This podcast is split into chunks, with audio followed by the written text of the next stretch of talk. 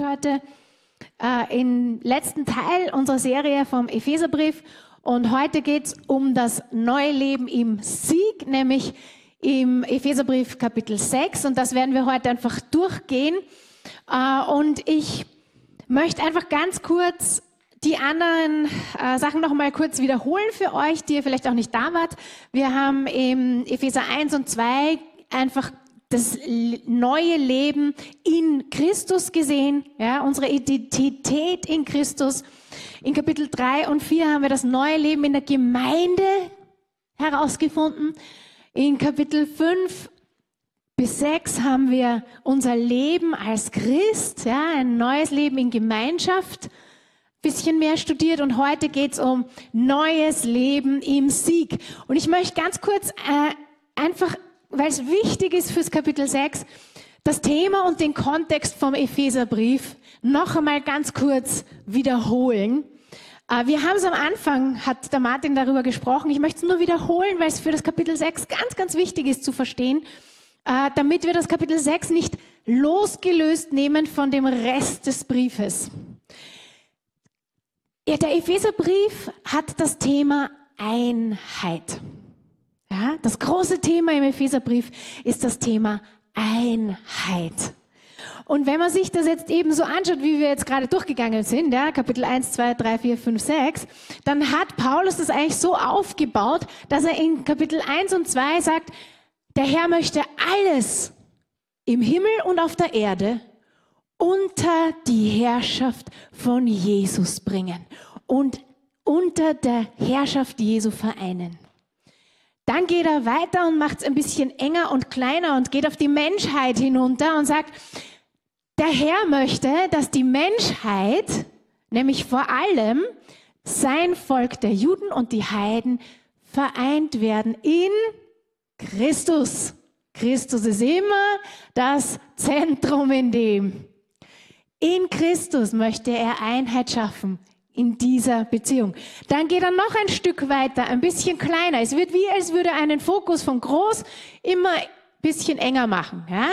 Dann im Kapitel äh, 3 und 4, da sehen wir, dass der Herr Einheit geben möchte. Wo? In seiner? In seiner Gemeinde. Er möchte Einheit schaffen in seiner Gemeinde. Er macht den Fokus noch ein bisschen kleiner. Und dann in Kapitel 5 geht er noch ein Stück kleiner. Denn was, aus welchen Einheiten besteht denn die Gemeinde? Aus Familien. Was möchte er denn in der Familie? Einheit. Er möchte Einheit. Und noch enger gesehen in der Ehe. Ja?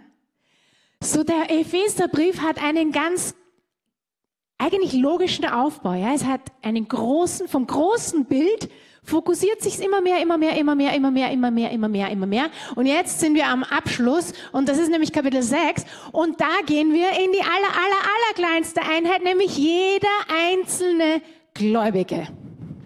Okay? Das ist Kapitel 6. Hier geht's nämlich jetzt um den einzelnen Gläubigen und wie wichtig es ist, dass der einzelne Gläubige im geistlichen Sieg feststeht. Feststeht im Glauben. Sich nicht rütteln lässt, nicht schütteln lässt, sondern feststeht. Denn wisst ihr was? Nur wenn der einzelne Gläubige, und da schließt sich dann wieder der Kreis, nur wenn der einzelne Gläubige feststeht im Glauben, in der Beziehung mit dem Herrn, sich nicht einen Zentimeter vom Feind hier weggehen lassen lässt, nur dann kommt der Sieg und die Einheit in die Ehe. Und nur dann kommt der Sieg und die Einheit in die Familie.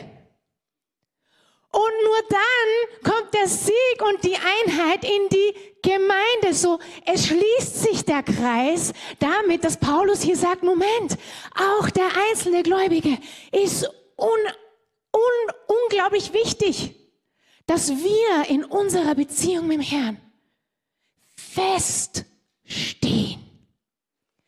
Feststehen. Uns nicht davon bewegen lassen, sondern wirklich feststehen im Glauben.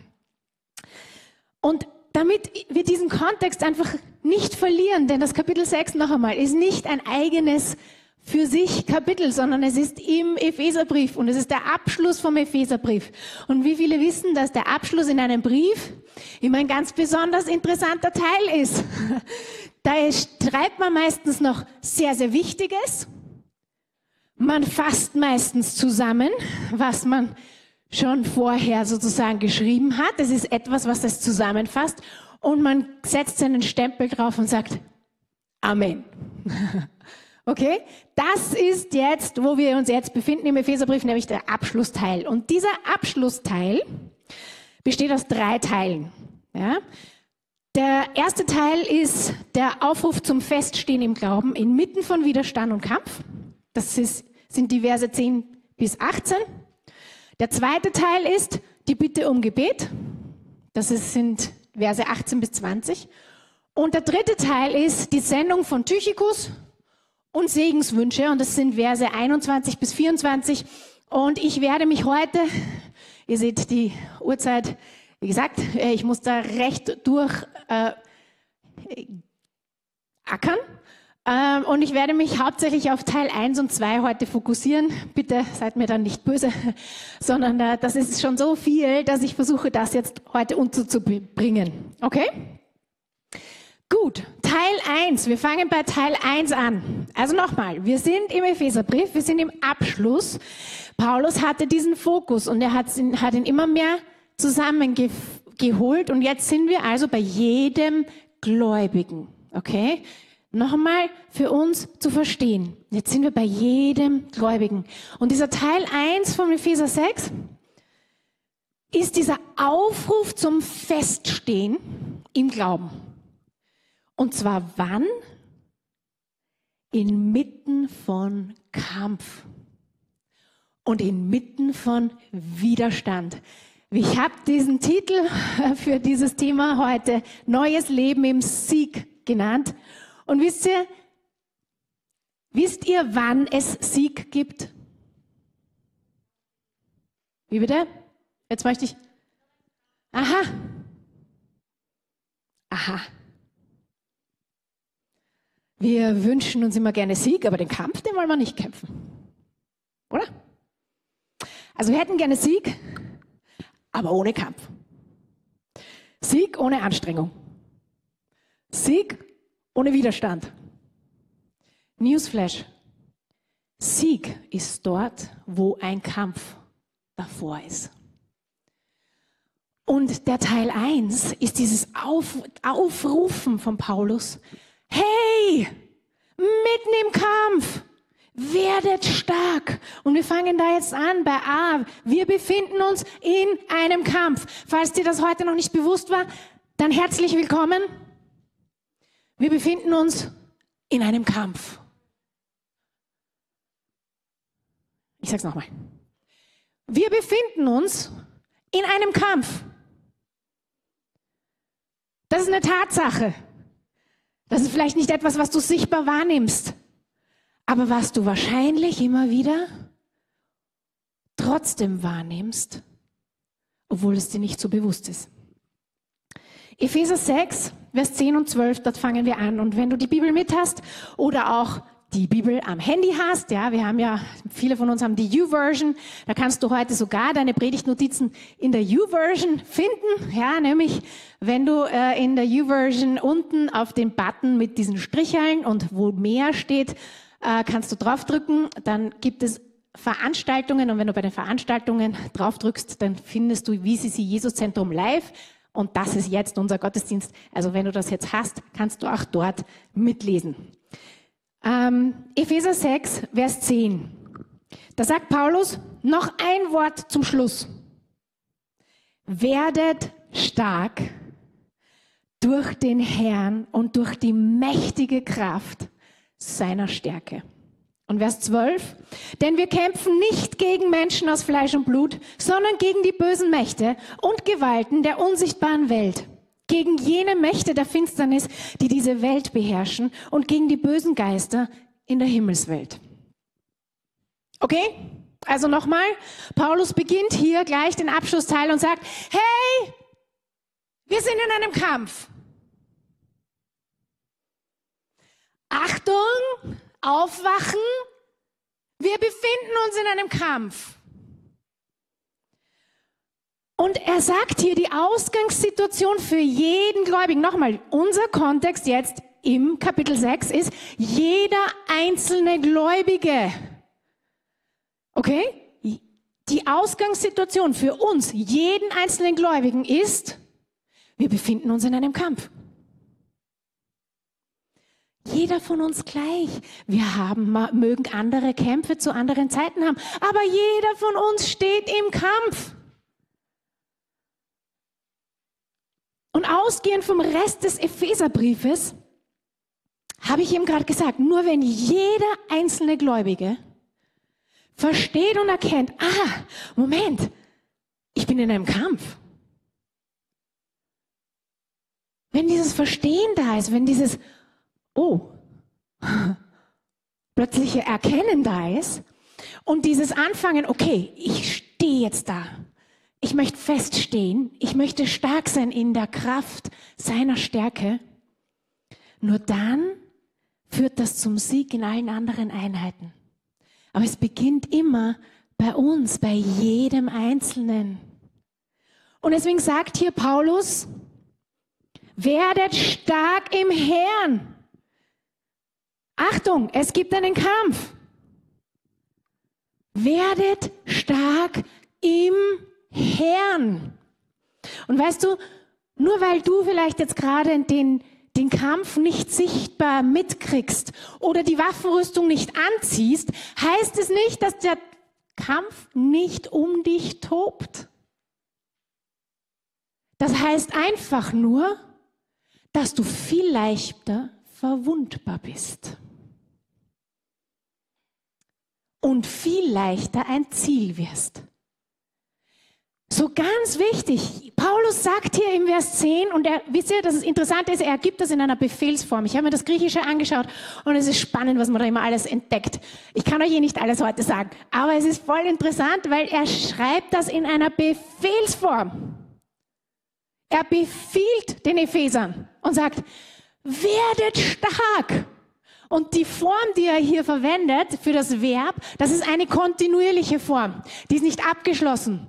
Deswegen wird es manchmal verschieden übersetzt. Man kann sagen, seid stark, man kann sagen, werdet stark, man kann aber auch sagen, bleibt stark. Alles würde passen. Warum? Weil es kontinuierlich ist.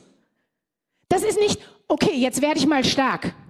Na, und morgen bin ich es dann nicht mehr. Nein. Paulus sagt hier kontinuierlich, bleib stark. Bleib stark. Lass dich nicht unterkriegen. Bleib stark, werde es im Herrn und dann bleib dabei. Halt es fest. Wir sind manchmal so schnell im Aufgeben, oder? Oh, wenn es ein bisschen mühsam wird und wenn ein bisschen, oh, jetzt, brauchten, jetzt brauche ich ein bisschen Anstrengung, um zur Gemeinde zu gehen. Oh, na, dann gehen wir vielleicht nicht. Und oh, ja, nein, das, oh, das ist jetzt ein bisschen mühsam. Dann gehen wir gleich auf. So sind wir. Wir sind sehr menschlich, ja?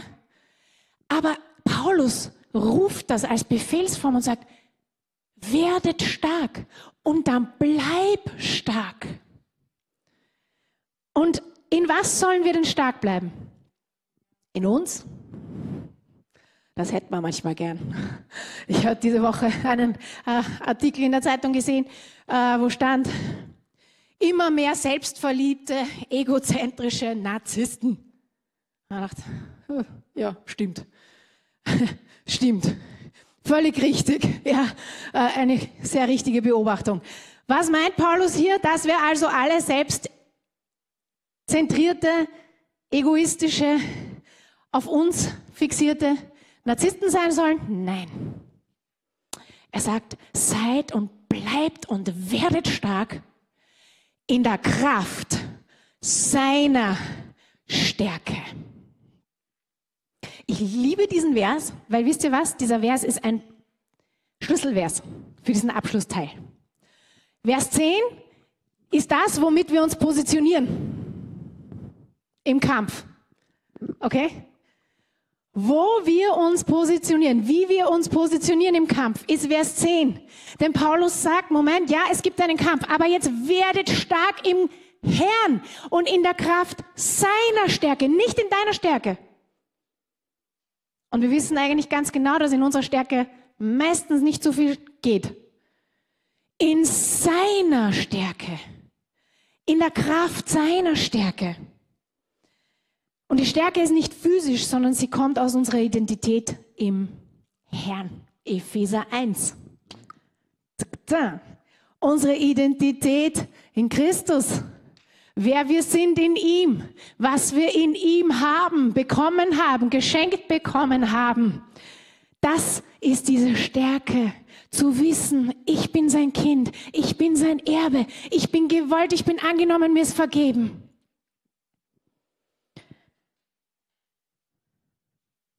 Daher, wenn du dem Feind gegenüberstehst, dann wisse und vergiss nicht, wer du bist und wessen Kind du bist. Noch wichtiger, wessen Kind du bist. Wer hinter dir steht, welche Stärke du hast, aus welcher Stärke du leben und kämpfen kannst. Denn es ist definitiv nicht deine Stärke, da werden wir nicht sehr viel Sieg erleben. Es ist seine Stärke. Und er gibt sie uns. Halleluja. Dann Widerstand und Kampf ist geistlich verursacht. Im Vers 12, da sagt Paulus, denn wir kämpfen nicht. Ich würde das heute jetzt noch einmal sagen. Denn wir kämpfen nicht gegen Fleisch und Blut, nicht gegen Menschen, sondern gegen die bösen Mächte und Gewalten der unsichtbaren Welt, gegen jene Mächte der Finsternis, die diese Welt beherrschen und gegen die bösen Geister in der Himmelswelt. Paulus macht sehr klar, wo der Kampf ist. Und vor allem, wer dahinter steht. Oder? Also er sagt, Achtung, Ausgangsposition, wir befinden uns in einem Kampf. Der ist täglich. Der ist da, der ist real. Und er sagt auch, aber Achtung, er ist nicht menschlich. Er ist nicht im physischen. Er ist nicht gegen Menschen aus Fleisch und Blut. Und wir sollten uns das zu Herzen nehmen, gerade in dieser Zeit. Es geht nicht um Menschen. Wir kämpfen nicht mal gegen einen Virus. Der Kampf ist woanders. Und der Kampf ist dahinter. Er ist geistlich verursacht. Und so oft kämpfen wir ihn nicht dort, wo er eigentlich stattfindet. Und das ist mir heute so ein Anliegen. Lasst uns wieder dorthin schauen, wo der Kampf eigentlich ist. Und fokussiert sein auf das, was der Herr uns geschenkt hat, nämlich den Sieg. Er schenkt uns den Sieg. Er schenkt uns den Sieg. Halleluja. Es ist in seinem Namen. In seinem Namen ist der Sieg. Der Kampf, und das möchte ich euch auch sagen, ist an mehreren Fronten. Es gibt nicht nur einen Kampf sondern der Kampf ist an mehreren Fronten. Und das merken wir auch. Der Kampf ist teilweise in uns, oder? Was für Schlachten wir da immer wieder mal ausfechten. Ja? Das Schlachtfeld der Gedanken, das hatten wir vor kurzem erst. Der Kampf ist in uns. Ein täglicher Kampf gegen unsere menschliche Natur. Das ist ein Kampf. Das ist ein realer Kampf, das ist ein täglicher Kampf, der ist nicht nur einmal da und dann wieder nicht, sondern das ist jeden Tag. Und manchmal schlafen wir dabei ein und merken es nicht. Er ist jeden Tag dieser Kampf. Das Zweite ist, der Kampf ist auch um uns. Er ist real um uns. Nämlich manchmal im Widerstand Manchmal sogar im Widerstand von Menschen. Aber wisst ihr, was da so wichtig ist? Es mag der Widerstand von Menschen sein, aber Menschen sind nicht unser Feind, sondern der Kampf und der eigentliche Widerstand steht dahinter, kommt von dahinter. Ja? Und Paulus sagt das hier so klar. Es gibt einen Krieg, der hat begonnen, als Satan gegen oder sich vor Gott erhoben hat und mit einem Teil der Engel aus dem Himmel verbannt worden ist. Da hat der Krieg begonnen. Hat er bis jetzt geendet? Nein! Denn in der Offen wir sind noch nicht am Ende der Offenbarung angelangt. Er wird zu Ende sein. Aber dort sind wir noch nicht. Das heißt, der Krieg, der ist ongoing. Der ist da. Der ist in der geistlichen Welt. Aber manchmal, oder nicht nur manchmal, sondern der Feind bringt auch die, den Kampf aus der geistlichen Welt in die irdische Welt hier zu uns. In Form, wie gesagt, von Attacken, Anfechtungen. Manchmal in Form von Versuchungen, die er uns hineingibt. Manchmal durch ganz viele verschiedene Sachen. Eines wäre Spaltung und Uneinigkeit, was ich im Moment am allermeisten sehe. Das heißt, der Kampf ist da. Und wisst ihr, manchmal übersehen wir, dass der Feind vor allem dann attackiert, wenn wir erschöpft sind, müde sind, schlecht drauf sind, wenn es uns mal physisch nicht so gut geht oder? Weil es uns dann auch seelisch gleich nicht so gut geht. Wann kommen denn dann die? Dann kommen meistens die Attacken. Und deswegen ist dieses Kapitel so wichtig, weil hier Paulus sagt, werde stark, bleibe stark im Herrn und in seiner Stärke. Es geht nicht darum, dass du immer stark bist, aber sei stark in seiner Kraft, in seiner Stärke und dann kannst du fest stehen bleiben. Paulus nennt hier im Vers 12 drei unsichtbare Feinde und er sagt eben, er spricht von diesen Mächten im Plural eigentlich und sagt hier, es gibt drei zu unterscheidende Mächte. Ja, das erste sind die Mächte und Gewalten der unsichtbaren Welt. Und da sagt er eigentlich mehr Herren, also Autoritäten. Das zweite sind finstere Mächte, die diese Welt beherrschen. Und das dritte, was er sagt, sind böse Geister der Himmelswelt. Das heißt, wir haben das auch schon mal in unserer übernatürlichen Serie gehabt, dass es auch im Reich der Finsternis verschiedenste Autoritäten, Mächte, eine Hierarchie gibt. Ja? Und Paulus macht das auch sehr klar. Es gibt verschiedene ja, Mächte, die uns angreifen. Was die Strategie des Feindes ist, das ist das, was wichtig ist. Und das ist immer zu attackieren, uns zu verwunden, uns zu bestehlen, uns zu verwirren. Ich würde sagen, da ist ihm ganz schön viel gelungen in letzter Zeit. Und umzubringen, oder? Sein Endgame ist, uns zu vernichten. Okay, das ist seine Strategie. Und wisst ihr, der Epheserbrief ist deswegen auch gerade jetzt wichtiger denn je, denn Gott will Einheit wieder erneuern. Er möchte Einheit schaffen. Der Feind plant Spaltung. Der Feind möchte Einheit um jeden Preis. In jeder Einheit, die wir gerade ja, im Epheserbrief sehen, möchte er Einheit um jeden Preis unbedingt zerstören. Weil Einheit eine Kraft ist. Weil eine Stärke drinnen ist. Deswegen ist der Epheserbrief heute so wichtig. Lest ihn nochmal, studiert ihn nochmal.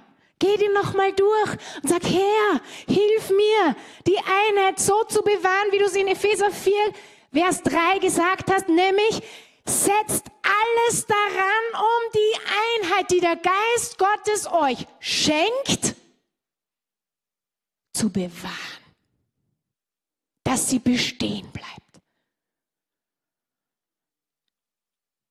Und das ist die Strategie Gottes. Ja? Der Feind möchte trennen, verwirren, stehlen, umbringen, verwunden, wo er nur kann, damit du verletzt bist. Die Strategie Gottes ist, in Liebe aufeinander zuzugehen und einzugehen. Epheser 4, Vers 2. Und durch seinen Frieden miteinander in Einheit verbunden zu sein und zu bleiben. Epheser 4, Vers 3 und für diese Einheit wirklich alles einzusetzen. Das ist aktiv. Das heißt nicht, oh, der geschieht irgendwie. Das ist aktiv, es zu bewahren. Und dann, Gott kämpft für uns. Er kämpft für uns. Unsere Ausgangssituation, in dem, dass wir wissen, es gibt einen Kampf, ist, er kämpft für uns. Und in ihm haben wir schon den Sieg. Amen. Er hat den Sieg vollbracht. Und wir dürfen seinen Sieg da auch ausrufen und proklamieren. Und wir dürfen in seinem Sieg wirklich gehen, stehen und es leben. Amen. Wir müssen uns nicht unterkriegen lassen. Das ist die Botschaft für uns heute. Du kannst im Sieg leben. Warum? Weil er siegt. Und weil er für dich kämpft und vor dir hergeht und dir den Sieg schon gegeben hat. Wir müssen es nur nehmen und immer wieder bewusst machen und darin leben. Das Zweite ist, wir brauchen eine Rüstung. Auch das kennen wir wohl am allerbesten vom Epheserbrief, ja, Epheser 6. Und da hat die Adriana ein ganz, ganz, ganz, ganz wunderbares, tolles Bild gemalt für uns heute. Und das hätte ich gerne bitte hier heroben. Äh, nämlich dieses wunderbare Bild von einem Soldaten. Ähm, und was Paulus hier sagt, ist, sind drei verschiedene Sachen. Nämlich, wir brauchen eine Rüstung. Aber wir brauchen nicht nur, während Sie das hochbringen, rede ich schon weiter. Wir brauchen nicht nur irgendeine Rüstung, sondern er sagt in Vers 11, legt die komplette Waffenrüstung Gottes an, damit ihr allen hinterhältigen Angriffen des Teufels widerstehen könnt. Das heißt, wir brauchen nicht nur irgendwie Rüstungsteile, sondern Paulus sagt, wir brauchen die komplette, ganze Rüstung. Yeah, ich meine, wow, ist doch voll cool. Sehr cool. Da kommt wieder mal, ja, so das, was wir im Epheser 4 lesen. Wir sind ja im Epheserbrief. Jeder hat seine Aufgabe, jeder hat seinen Platz und jeder hat etwas beizutragen. Amen. Ja, voll schön, voll cool. Danke, Adriana. Wir brauchen eine Rüstung, denn wir sind in einem Kampf. Und Paulus sagt das hier. Jeder Gläubige braucht die Waffenrüstung Gottes. Und noch einmal, wir lesen es nochmal in Vers 11. Legt die ganze, komplette, das Wort in Griechisch heißt hier, die ganze Palette an allen Waffen, die du für den Kampf brauchst. Sowohl offensiv als auch defensiv. Also lege alles an. Ergreife alles. Ja? damit du den Angriffen des Teufels widerstehen kannst. Die ganze Rüstung soll uns Kraft geben, Stabilität, ja, und sie schützt uns. Oder? Eine Rüstung schützt. Ja, okay? Also die Rüstung ist für unseren Schutz gegeben. Okay? Und jetzt Gebe ich euch mal kurz einen Hint. Noch einmal, wir sind in Epheser 6, ja? Und der Kontext hier ist nicht, dass diese Waffenrüstung nur für dein Gebet irgendwie gilt. Ja? Sondern das ist für deinen Alltag gegeben. Für jeden Tag im täglichen Kampf ist diese Rüstung zu unserem Schutz. Amen. Also es ist die komplette Rüstung. Damit wir dem Teufel widerstehen können, brauchen wir alle Teile. Nicht nur einen, nicht nur den Helm. Oder vielleicht nur den Rest brauche ich nicht. Ich möchte nur die Stiefel haben. Die schauen gut aus. Oder naja, nein, brauche ich auch nicht. Ich nehme nur mal das Schwert. Ja? Nein. Achtung, Paulus sagt hier, die komplette ganze Rüstung ist wichtig. Nicht ein Teil. Alles. Okay? Und deswegen ist es wichtig, dass wir sie durchgehen. Das zweite, was er hier sagt in Vers 11 ist, anlegen, anziehen. Dieser wunderschöne Soldat, ja, hat sie an, oder? Ist jetzt also die Waffenrüstung hier irgendwo daneben? Nein. Er hat sie an. Denn wisst ihr was? Das Problem ist, selbst wenn wir die Waffenrüstung kennen und sie schön ist und vielleicht sogar geputzt ist und toll ist, hilft sie uns, wenn wir sie nicht anziehen? Nein. Das ist wichtig. Wir müssen sie anziehen. Wir müssen sie anlegen. Ja, wir müssen sie ergreifen. Da gibt es verschiedene Übersetzungen mit verschiedenen Wörtern, was aber alles gleich ist. Was daran aber wichtig ist, ist, dass es die Waffenrüstung Gottes ist. Habt ihr das gelesen? Welche Waffenrüstung ist es? Ja, es ist nicht meine. Da steht also nicht, leg jetzt bitte die Waffenrüstung Marias an und du bitte jetzt die Waffenrüstung Gerhards und du bitte die von Adrian. Nein, was steht da? Leg die Waffenrüstung und das begeistert mich mehr als alles andere. Gottes an. Es ist seine persönliche Waffenrüstung. Hast du das schon mal wirklich richtig, richtig, richtig, richtig, richtig begriffen? Es ist seine Waffenrüstung, die du bekommen hast. Also jetzt würde ich mal sagen, zieh sie an. Wenn du feststehen möchtest in Angriff und Kampf, dann zieh sie an, denn es ist seine Waffenrüstung, die er uns schenkt. Halleluja! Deswegen ist sie auch so wirksam. Deswegen hilft sie uns, deswegen beschützt sie uns. Es ist seine Waffenrüstung und wir haben sie bekommen. Also mich begeistert das.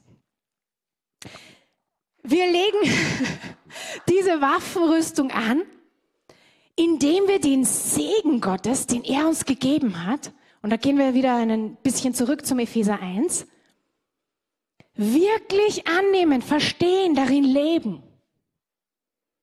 Lest mal Epheser 1 nochmal.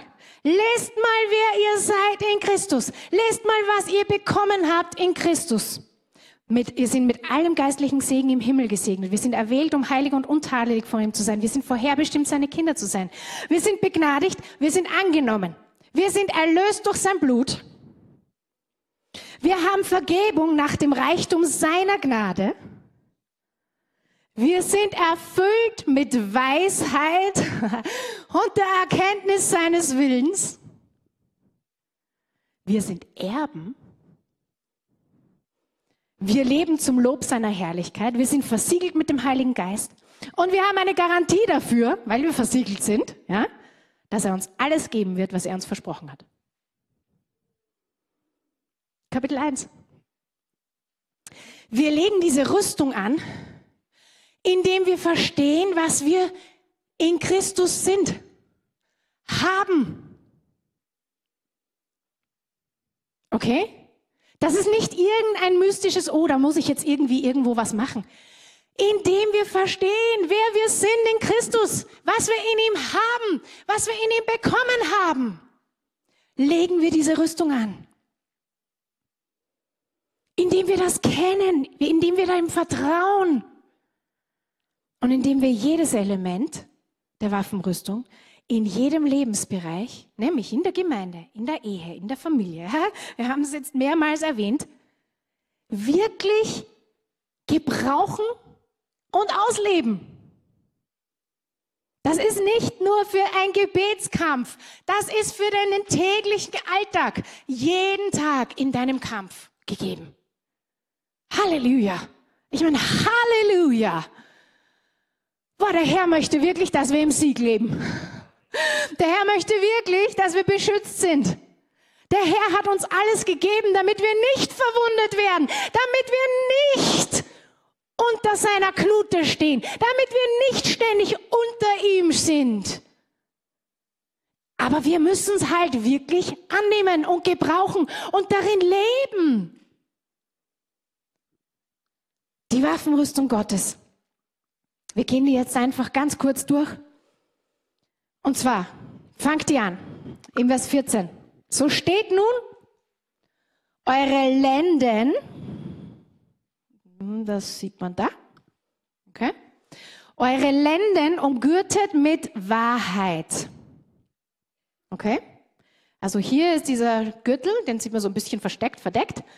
Die Lenden waren, ist ein bisschen ein alter Ausdruck, das ist so der Bereich der Hüfte. Ja? Äh, da sind auch unter anderem unsere Geschlechtsorgane. Ja? Ist ein sehr verwundbarer und unglaublich schmerzhafter Bereich, wenn der verwundet wird, oder? Und hier sagt Paulus, nehmt den Gürtel der Wahrheit. Die Wahrheit ist das Gegenteil von Lüge. Die Wahrheit hilft uns, Lügenattacken zu erkennen. Wer ist denn die Wahrheit? Jesus. Jesus ist der Weg, die Wahrheit und das Leben. Also wen sollen wir anlegen? Jesus. Wir sollen in der Wahrheit leben. Wir sollen die Wahrheit immer an uns tragen. Was heißt das jetzt? Wie ziehen wir diesen Gürtel der Wahrheit denn an? Das heißt, Gottes Wort und was er für dich getan hat. Nochmal, Epheser 1. Und wenn du Epheser 1 nicht mehr weißt, dann lege ich dir ans Herz. Lies es nochmal. Das, was Gott für dich getan hat und sein Wort, mehr zu glauben und mehr zu vertrauen, als wie du dich gerade fühlst. Das heißt Anziehen vom Gürtel der Wahrheit. Und da habt ihr so einen Strich hier, die ihr die Notizen habt, das könnt ihr euch da einfach dazu schreiben. Wie zieht man den an, den Gürtel der Wahrheit? Indem man das Wort Gottes, die Wahrheit und dem Wort Jesu mehr glaubt. Moment, mehr glaubt als alles, was ich von anderer Richtung höre und auch mehr glaube als das, was ich gerade fühle oder denke. Das heißt, Gottes Wort ist die Wahrheit in meinem Leben, es ist die Richtschnur in meinem Leben und ich halte mich an das Wort der Wahrheit. Das heißt, den Gürtel der Wahrheit anziehen. Das zweite ist, es heißt auch, Entschuldige, zu glauben, dass du bist, was Gott sagt, dass du bist und hast, was er sagt, dass du hast. Ja, das ist auch der Gürtel der Wahrheit. Brustpanzer der Gerechtigkeit, Vers 14. Bekleidet mit dem Brustpanzer der Gerechtigkeit. Der Brustbereich, ja, hier sind alle lebenswichtigen Organe. Okay, das ist jetzt keine Neuigkeit. Hier sitzt das Herz, die Lunge, Leber, Niere, ja. Also grundsätzlich der Darm, der Magen, ja. also alles lebenswichtige Funktionen und Organe, wenn da eines davon äh, verwundet wird, dann wissen wir, da ist schnell der Tod. Ja, das ist uns allen klar. Ja, deswegen ist der Brustpanzer der Gerechtigkeit unglaublich wichtig. Ja, der Brustpanzer hat früher vom Hals bis eigentlich was dazu, ups, zu den Oberschenkeln äh, gedeckt. Ja, könnte mir da helfen zum Wiederaufhängen. Danke. Ähm, das heißt, was ist diese Gerechtigkeit? Die Gerechtigkeit ist ein Attribut Gottes. Und im Endeffekt heißt das, es würde bedeuten, in Gottes Augen gerecht oder richtig zu sein, nämlich sowohl in Charakter, als auch in der Haltung, als auch in der Handlung, als auch im Wort. Und jetzt wissen wir, dass wir als Menschen menschlich vor Gott nicht gerecht sein können. Ja, weil das macht es unmöglich, vor Gott gerecht zu sein. Aber in Jesus Christus und in seinem Tod am Kreuz, in dem er zur Sünde wurde, ist er unsere Gerechtigkeit geworden. Das heißt, in und durch Jesus Christus sind wir gerecht, vor dem Vater gerecht gesprochen. Das ist der Brustpanzer der Gerechtigkeit. Wie ziehen wir den jetzt an? Indem mir bewusst ist, dass ich mir meine Gerechtigkeit nicht verdienen kann und nicht verdienen werde. Es ist ein Gnadengeschenk Gottes. Gerechtigkeit hat Jesus teuer am Kreuz für mich bezahlt. Es ist ein Geschenk, das ich einfach annehme.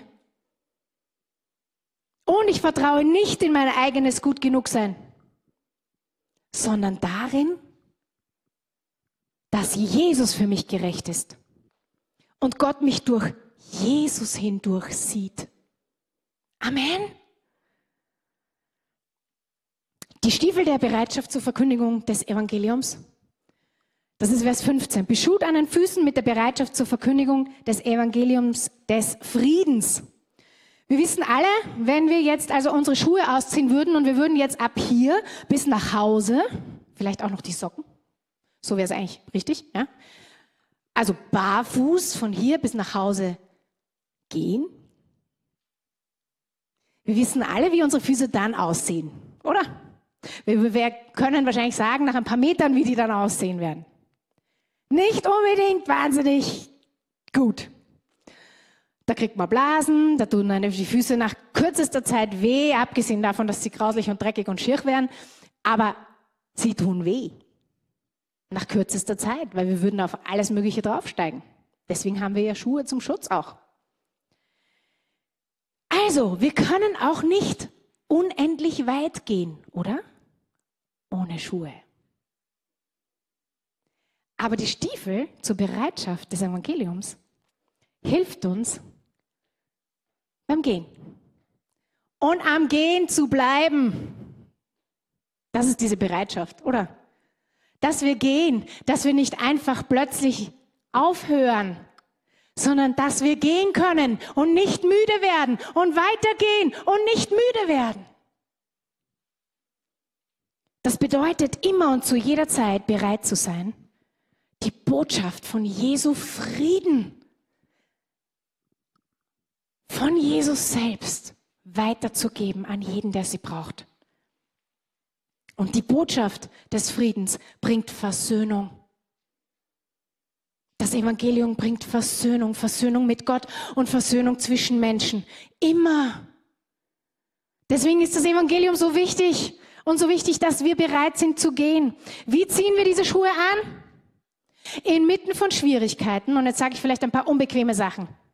Inmitten von Schwierigkeiten, inmitten von Widerständen, inmitten, wenn wir verfolgt werden, inmitten, wenn wir gerade kämpfen, inmitten, wenn wir gerade eine schlechte Phase haben und uns gerade nicht so gut fühlen. Können und müssen wir Gottes Liebe an andere weitergeben. Das heißt es, sie anzuziehen. Denn es gibt die, die sie gar nicht kennen und nicht haben. Die die Hoffnung nicht haben. Und wir hier erinnern sind eine kleine Gruppe. Außerhalb von diesen Fenstern ist die große Gruppe. Und wer wird gehen, wenn nicht du und ich? wir, die wir eigentlich das Evangelium haben. Das heißt, sie anzuziehen. Das vierte ist das Schild des Glaubens. Vers 16. Bei all dem ergreift, uh, und der ist so toll groß, den Schild des Glaubens, mit dem ihr alle feurigen Pfeile des Bösen auslöschen könnt. Ich finde das total spannend, dass der das so ausdrückt. Weil grundsätzlich würde man meinen, naja, ein Schild, der löscht nichts aus, sondern der, der prallt es einfach ab. Aber hier steht, der sie auslöschen kann. Der Schild hat also mehrere Funktionen. Er, macht, dass du nicht verwundet wirst, aber er löscht auch. Hammer, Halleluja. Er löscht die Pfeile, die kommen. Und wisst ihr, das Schild beschützt uns und ist dieser Glaube, was ist der Glaube? Der Glaube ist ein unglaublich wichtiger Teil unserer Beziehung mit Gott, oder? Ohne Glauben heißt es in Hebräer, können wir Gott nicht gefallen. Also essentiell wichtig. Wir, unser Glaubensweg beginnt mit Glaube an Jesus. Wir wachsen weiter mit dem Herrn im Glauben und durch Glauben. Wir gehen bis zum Ende heißt es, auch wieder im Hebräer, Durch den Glauben an Jesus. Er ist der Vollender des Glaubens. Und die Attacke des Feindes wird immer versuchen, dein Vertrauen und deinen Glauben zu erschüttern. Deswegen sind es brennende Pfeile. Und deswegen haben wir ein Schild bekommen. Das ist unser Glaube. Aber wisst ihr, was man mit einem Schild machen muss? Man muss es festhalten. Oder? Das ist nicht etwas, was man anzieht, das ist etwas, was man festhält und vor sich hält. Wenn ich also den irgendwo da herum, äh, pff, ja, dann ist der mag der zwar toll sein, aber der hilft nicht, mich hier vorne zu schützen. Ich muss ihn vor mich halten. Und ich muss ihn festhalten. Das heißt, wenn du schon weißt, der Feind wird immer deinen Glauben attackieren. Immer. Es gibt keinen Tag, wo er deinen Glauben nicht attackieren will. Er wird ihn, er wird ihn attackieren. Weil er, das ist seine Strategie, das ist, was er tut. Und er wird dich dort beschießen. Er möchte ihn erschüttern. Also wie nimmst du den und hältst ihn, indem du in allen Lebenslagen und Situationen das Vertrauen auf Jesus setzt und daran glaubst, dass seine Kraft in deinem Leben und durch dein Leben wirkt. Dass er in dir wirkt und zur Vollendung kommen wird. Wir müssen festhalten an diesem Glauben. Das fünfte ist der Helm des Heils. Nehmt auch den Helm des Heils in Vers 17. Was ist das? Wo, wo haben wir den Helm auf unserem Kopf? Wir hatten ja gerade so eine schöne Serie über den Kopf. Ja, wir haben ja gerade so mitbekommen, wie wichtig und unglaublich wichtig unser Kopf ist, nämlich äh, das, was hier drinnen ist. Und das ist der Sitz unserer Gedanken. Der Sitz unserer Gedanken. Wir hatten gerade eine Serie darüber. Das ist ein Schlachtfeld. Oh wow, aber wie? Und das ist in uns. Der Sitz unserer Gedanken, unseres Verstandes. Und der Helm schützt uns vor Angriffen. Genau in diesen Gedanken.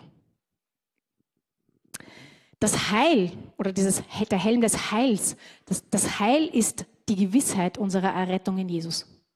Das Wissen, ich bin erlöst, mir ist vergeben. Epheser 1, ich bin ein Kind Gottes. Das ist das, dieser Helm. Wie ziehen wir den an? Indem wir wissen, und jetzt zitiere ich noch einen anderen Vers, dass die Waffen Gottes mächtig genug sind, jede Festung zu zerstören, jedes menschliche Gedankengebäude niederzureißen und einfach alles zu vernichten, was sich stolz gegen Gott und seine Wahrheit erhebt, ist heute wichtiger denn je. Alles menschliche Denken nehmen wir gefangen und unterstellen es Christus, dem es gehorchen muss. Das heißt, indem wir wissen, dass diese Waffen Gottes mächtig sind, um unsere Gedankengebäude zu zerstören, die wir immer wieder da drinnen haben, ja, indem wir Lügengebäude, die immer in die Gedanken hineinkommen, erkennen und rausschmeißen und unter Christus stellen. Es gibt heute so viele Gedanken. Aber stehen sie alle unter Christus oder sind sie über ihm? Sie müssen untergeordnet sein. Denn Christus muss an der ersten Stelle stehen. Und alles andere muss sich ihm unterordnen. Und indem wir das wirklich verwenden und anwenden. Und das letzte ist das Schwert des Geistes. Vers 17. Das Schwert des Geistes, das ist das Wort Gottes. Ha! Das Schwert ist der offensive Teil der Rüstung und die Waffe zum Angriff. Amen. Wir haben eine Waffe zum Angriff. Amen. Du hast auch eine Waffe zum Angriff. Wirklich. Amen. Wir haben etwas in unserer Hand, womit wir angreifen können. Halleluja. Das ist das Wort Gottes. Das inspirierte, vom Heiligen Geist eingehauchte Wort Gottes. Die Wahrheit. Und im Hebräer lesen wir, das Wort Gottes ist voller Leben und Kraft. Es ist schärfer als die Klinge jedes zweischneidigen Schwertes. Und es dringt durch Mark und Bein. Und es scheidet. Das ist das Wort Gottes. Und das ist unser Schwert. Und damit können wir angreifen. Nicht in unserer Kraft, sondern in seiner Kraft, in seinem Wort. Jesus verwendete das Wort Gottes in der Wüste, oder? Dreimal. Wie verwenden wir das Wort Gottes? Indem wir es lesen, indem wir es kennen, indem wir es studieren, indem wir es auswendig lernen, indem wir es lie lieben, indem wir unser Herz damit füllen, unser Sein damit füllen. Denn was unser Herz erfüllt, das kommt auch irgendwann einmal wieder raus. Und an deinen Worten weiß man, mit was du dich gefüllt hast. So füll dich mit dem Wort Gottes.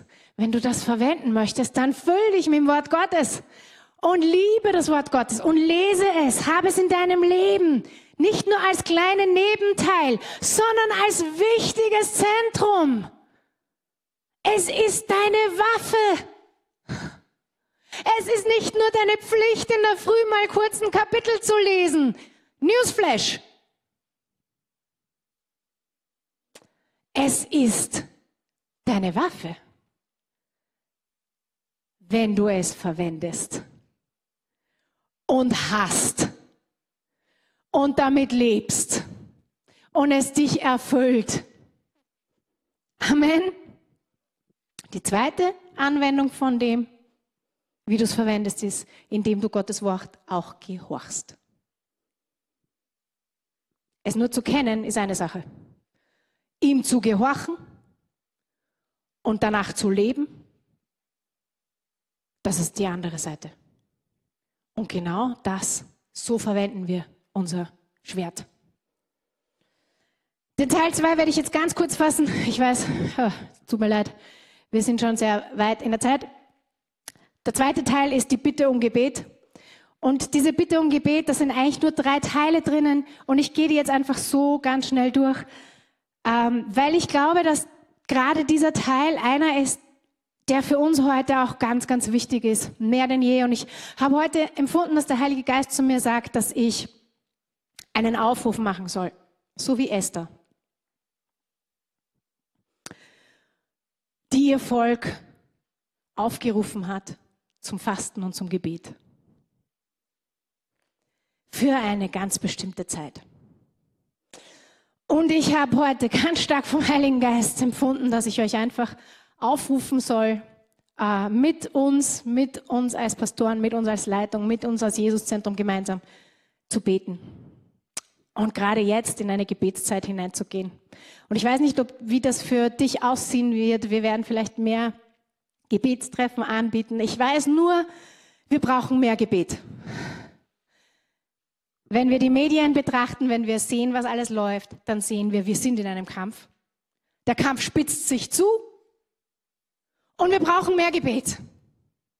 Denn Paulus sagt hier, wie wichtig das Gebet ist. Und das Erste, was er sagt, ist in Vers 18, betet immer im Heiligen Geist. Betet immer und in jeder Situation. Mit der Kraft des Heiligen Geistes. Bleibt wachsam und betet beständig. Wisst ihr, Gebet ist so essentiell wichtig. Und Gebet im Heiligen Geist vor allem, weil er leitet uns ins Gebet. Der Heilige Geist führt uns ins Gebet. Der Geist Gottes leitet uns hinein ins Gebet, in diese Beziehung mit dem Herrn. Ich hoffe, dein eigenes persönliches Gebetsleben ist stark. Warum? Weil es ist deine Beziehung mit dem Herrn. Das ist dieses werde, sei und bleibe stark im Herrn. Das ist hier. Im Gebet. Und wisst ihr, das Gebet eben, da wird darüber diskutiert, ob das jetzt noch eben ein Teil von der Waffenrüstung ist oder nicht. Das sei dahingestellt, das ist mir gar nicht wichtig. Aber das Gebet ist so wie bei einem Christbaum, wenn man die Lichterkette hingehängt hat. Und sie ist schon da. Ja, also die Waffenrüstung ist da. Aber wenn die Lichterkette nicht in der Steckdose ist, dann sieht man die Lichter nicht am Abend. Es braucht die Steckdose. Und das Gebet ist das, was die Waffenrüstung aktiviert. Okay? Wir haben diese Waffenrüstung bekommen. Du bist ausgerüstet mit allem, damit du jeden Tag in jedem Kampf siegen kannst. Denn du hast den Sieg im Herrn. Aber das Gebet ist das, was es aktiviert. Ist das, was ihm Kraft verleiht. Weil wenn deine Beziehung mit dem Herrn nicht stark ist, dann wird auch das nicht stark sein. So das Gebet ist ganz wichtig. Das ist das Gebet im Heiligen Geist. Das zweite ist wachsam sein im Gebet füreinander. Wo es heißt, bleibt wachsam und betet beständig für alle, die zu Christus gehören. Und das heißt eigentlich, ich habe mir das angeschaut, das heißt eigentlich im Gebet Wache halten für jemanden anderen. Wie oft haben wir das gemacht? Wie oft machen wir das? Wie oft tratschst du über etwas und wie oft nimmst du das, was du weißt oder was du hörst oder was du kennst und hältst Wache über jemanden im Gebet? Das ist so ein starkes Wort. Wache halten für jemanden anderen, mit jemandem anderen. Nicht nur kritisieren, den Finger zeigen, sondern nimm doch das, was der Herr dir zeigt und halte Wache für jemanden im Gebet. Da kommen wir zurück zu diesem Anliegen der Einheit. Gott möchte Einheit. Und er möchte, dass wir im Gebet füreinander stehen, miteinander kämpfen. Auch mein Wort, meine Visionsbotschaft von Anfang des Jahres, gemeinsam sind wir stark. Da kommt das hinein. Und das dritte, der dritte Teil eigentlich in diesem Gebet ist, betet auch für mich, sagt Paulus, äh, und bittet Gott, mir die richtigen Worte zu geben. Im Endeffekt spricht er eine, eine Bitte um Fürbitte aus. Und es ist nichts anderes als eine, als eine Fürbitte für Leiter, für Gemeindeleiter, für Pastoren.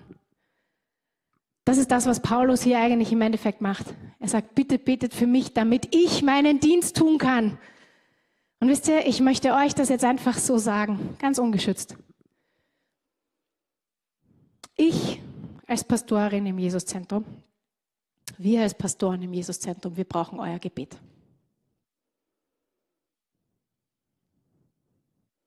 Wir brauchen euer Gebet. Damit wir unseren Dienst tun können, brauchen wir euer Gebet. Und das ist auch wieder so, Einheit, zusammen, gemeinsam, füreinander. Auch im Gebet. Und vor allem auch im Gebet. Das ist so ein wichtiger Teil. Wisst ihr, unsere Kämpfe sind persönlicher Art, aber unsere Kämpfe sind auch eben übernatürlicher Art. Und diese kämpfen wir im Gebet. Die kämpfen wir auf unseren Knien. Im Gebet. Manchmal füreinander, manchmal für Dinge, die Gott uns aufs Herz legt. Deswegen ist Gebet so wichtig. Und ich glaube, es ist eine Zeit, wo wir wieder mehr beten müssen. Ich weiß, unsere Fasten- und Gebetszeit ist erst im Jänner, aber ich habe es so stark am Herzen gehabt, das einfach heute zu sagen. Ich glaube, wir brauchen mehr Gebet. Ich glaube, wir brauchen mehr Gebet. Denn wir brauchen mehr vom Herrn. Wir brauchen mehr von seiner Kraft. Wir brauchen mehr von seinem Geist und seinem Wirken. Und wir brauchen Gnade, damit er uns hilft, die Einheit zu bewahren. Oder gibt so viel Uneinigkeit und Spaltung. Aber der Herr möchte Einheit. So, ich glaube, es ist wieder Zeit, mehr ins Gebet zu gehen und ich möchte euch da einfach, einfach herausfordern und ermutigen, einfach gemeinsam mit uns da einfach hineinzugehen in eine, in eine Zeit des Gebets wieder vermehrt zu beten, gemeinsam, füreinander, miteinander und uns da einfach wirklich zu unterstützen und hineinzugehen. Ich möchte jetzt einfach, dass wir aufstehen, wir werden jetzt ins Abendmahl noch hineingehen. Und dass wir heute einfach das mitnehmen, das ist etwas, was ihr praktisch jeden Tag anwenden müsst. Das ist zum Verwenden, zum Anwenden, nicht nur zum Wissen, sondern dafür, dass wir das wirklich konkret in unserem Leben verwenden. Okay? Lass mal, mach mal einfach kurz die Augen zu. Ich möchte kurz beten. Und dann übergebe ich. Danke, Herr. Ich möchte danken, Herr, dass du uns ähm, so viel offenbarst in deinem Wort. Ich möchte danken, dass dein Wort so reich ist. Ich möchte danken, dass du zu uns sprichst. Und ich möchte danken, Herr, dass du uns hilfst, im Sieg zu leben. Herr, du kämpfst für uns und der Sieg ist deiner. Du hast ihn schon errungen und wir dürfen in dir und in diesem Sieg leben und gehen jeden Tag in unserem Alltag. Und du hast uns ausgestattet mit allem, mit allem, was wir brauchen, mit deiner Waffenrüstung, Herr, mit deiner Rüstung. Halleluja. So dass wir feststehen können inmitten von Widerstand, inmitten von Kampf, inmitten von Pfeilen, die rechts und links an uns vorbeischießen. Und ich möchte dich bitten, Heiliger Geist, dass du uns noch viel mehr ins Gebet ziehst, Herr. Dass du uns noch viel mehr in die Nähe und in die Gemeinschaft mit dir ziehst. Herr, dort, wo wir einfach immer wieder erkennen, wer wir in dir sind, was wir in dir bekommen haben. Und dass wir ganz konkret anfangen, mit dieser mit deiner Rüstung jeden Tag zu leben, sie zu verwenden, jeden Tag sie auszuleben, sie zu haben, Herr sie anzuhaben und dem Feind keinen Millimeter zu geben, Herr. Danke, Jesus. Danke, Herr, dass du da bist. Und ich möchte danken, dass du jetzt einfach auch im Abendmahl wirken möchtest. Danke, dass du heilen möchtest. Danke, dass du uns befreist. Danke, dass du uns vergibst. Danke, Herr. Halleluja. Amen.